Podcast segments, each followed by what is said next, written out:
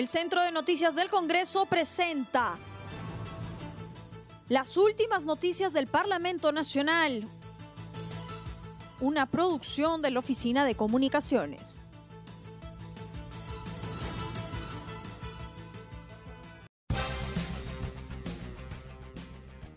¿Cómo están? Los saluda Claudia Chiroque. Hoy es jueves 13 de agosto y estas son las principales noticias del Congreso de la República. Ministro Martín Benavides responde a pliego interpelatorio. Asistió a la sesión plenaria el ministro de Educación Martín Benavides para responder a las 33 preguntas contenidas en la moción de interpelación con relación a las supuestas irregularidades en el proceso de licenciamiento de dos universidades. Indicó que el Consejo Directivo de la SUNEDU actúa en el ejercicio de funciones y precisó que luego del 2015 se aprobaron normativas, pero no para generar condiciones de calidad diferentes para una u otra universidad.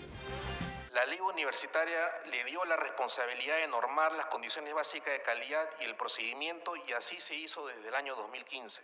Es cierto que la SUNEDU ha aprobado normativa después del año 2015, pero no ha sido para generar condiciones de calidad diferentes para unas u otras universidades.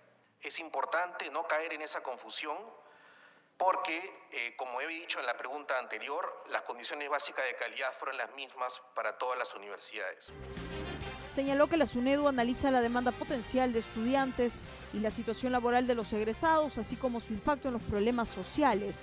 Reveló que en el caso de la Universidad Privada Peruano-Alemana, la SUNEDU solo le aprobó dos programas académicos según las proyecciones del Centro Nacional de Planeamiento Estratégico, CEPLAN.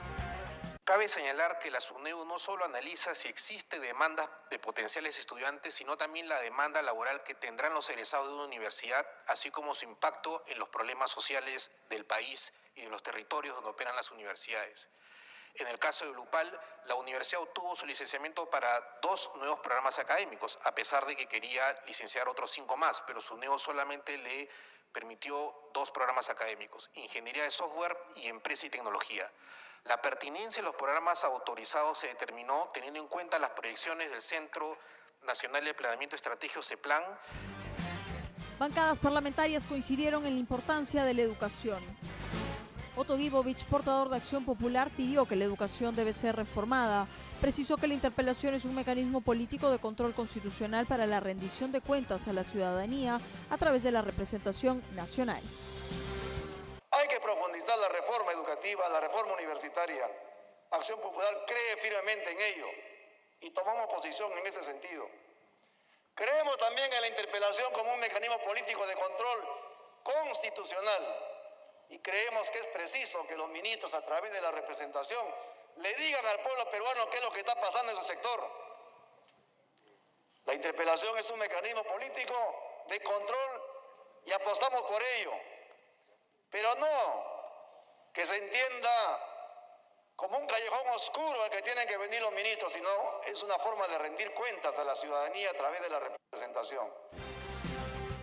Francisco Sagasti del Partido Morado solicitó apoyo del gobierno para la universidad pública que no han podido licenciarse. Creemos que debe haber un apoyo mucho más decidido a la universidad pública, especialmente a la universidad pública de calidad y también el apoyo a aquellas universidades públicas que no habiendo podido cumplir con el proceso de licenciamiento requieren apoyo del Estado para poder hacerlo.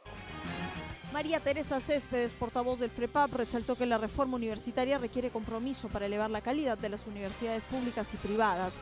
Dijo que el Parlamento está comprometido en sumar esfuerzos para garantizar el acceso universal de educación a los peruanos. Universitaria requiere compromiso con el futuro profesional, los jóvenes, que requiere esfuerzo constante para elevar la calidad de universidades públicas y privadas, que lamentablemente hace muchísimos años no se ha creado una universidad pública que vaya en beneficio de la gran mayoría de nuestro pueblo peruano. Desde el Parlamento estamos comprometidos en sumar esfuerzos para garantizar el acceso universal a una educación integral de calidad. Jorge Pérez Flores del partido Somos Perú enfatizó que la educación es parte del desarrollo de los pueblos. Expresó que el Congreso debe garantizar el fortalecimiento del Ministerio de Educación. La educación se respeta y se enaltece porque es parte del desarrollo de los pueblos. Países han desarrollado justamente no por la extracción minera, sino por la inteligencia y porque han desarrollado nuevas estructuras económicas en base al pensamiento y a la parte cognitiva formativa, señora presidenta. Y eso es lo que nosotros tenemos que garantizar, no con un ministro o con una persona específica, sino con la institución del Ministerio de Educación. Eso es lo importante. Hablar de la institucionalidad y fortalecerla, sea quien sea,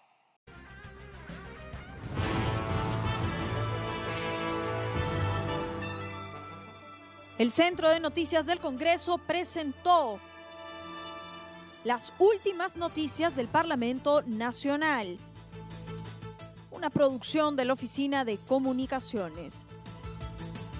Los invitamos a visitar nuestras redes sociales y sitio web www.congreso.gov.pe.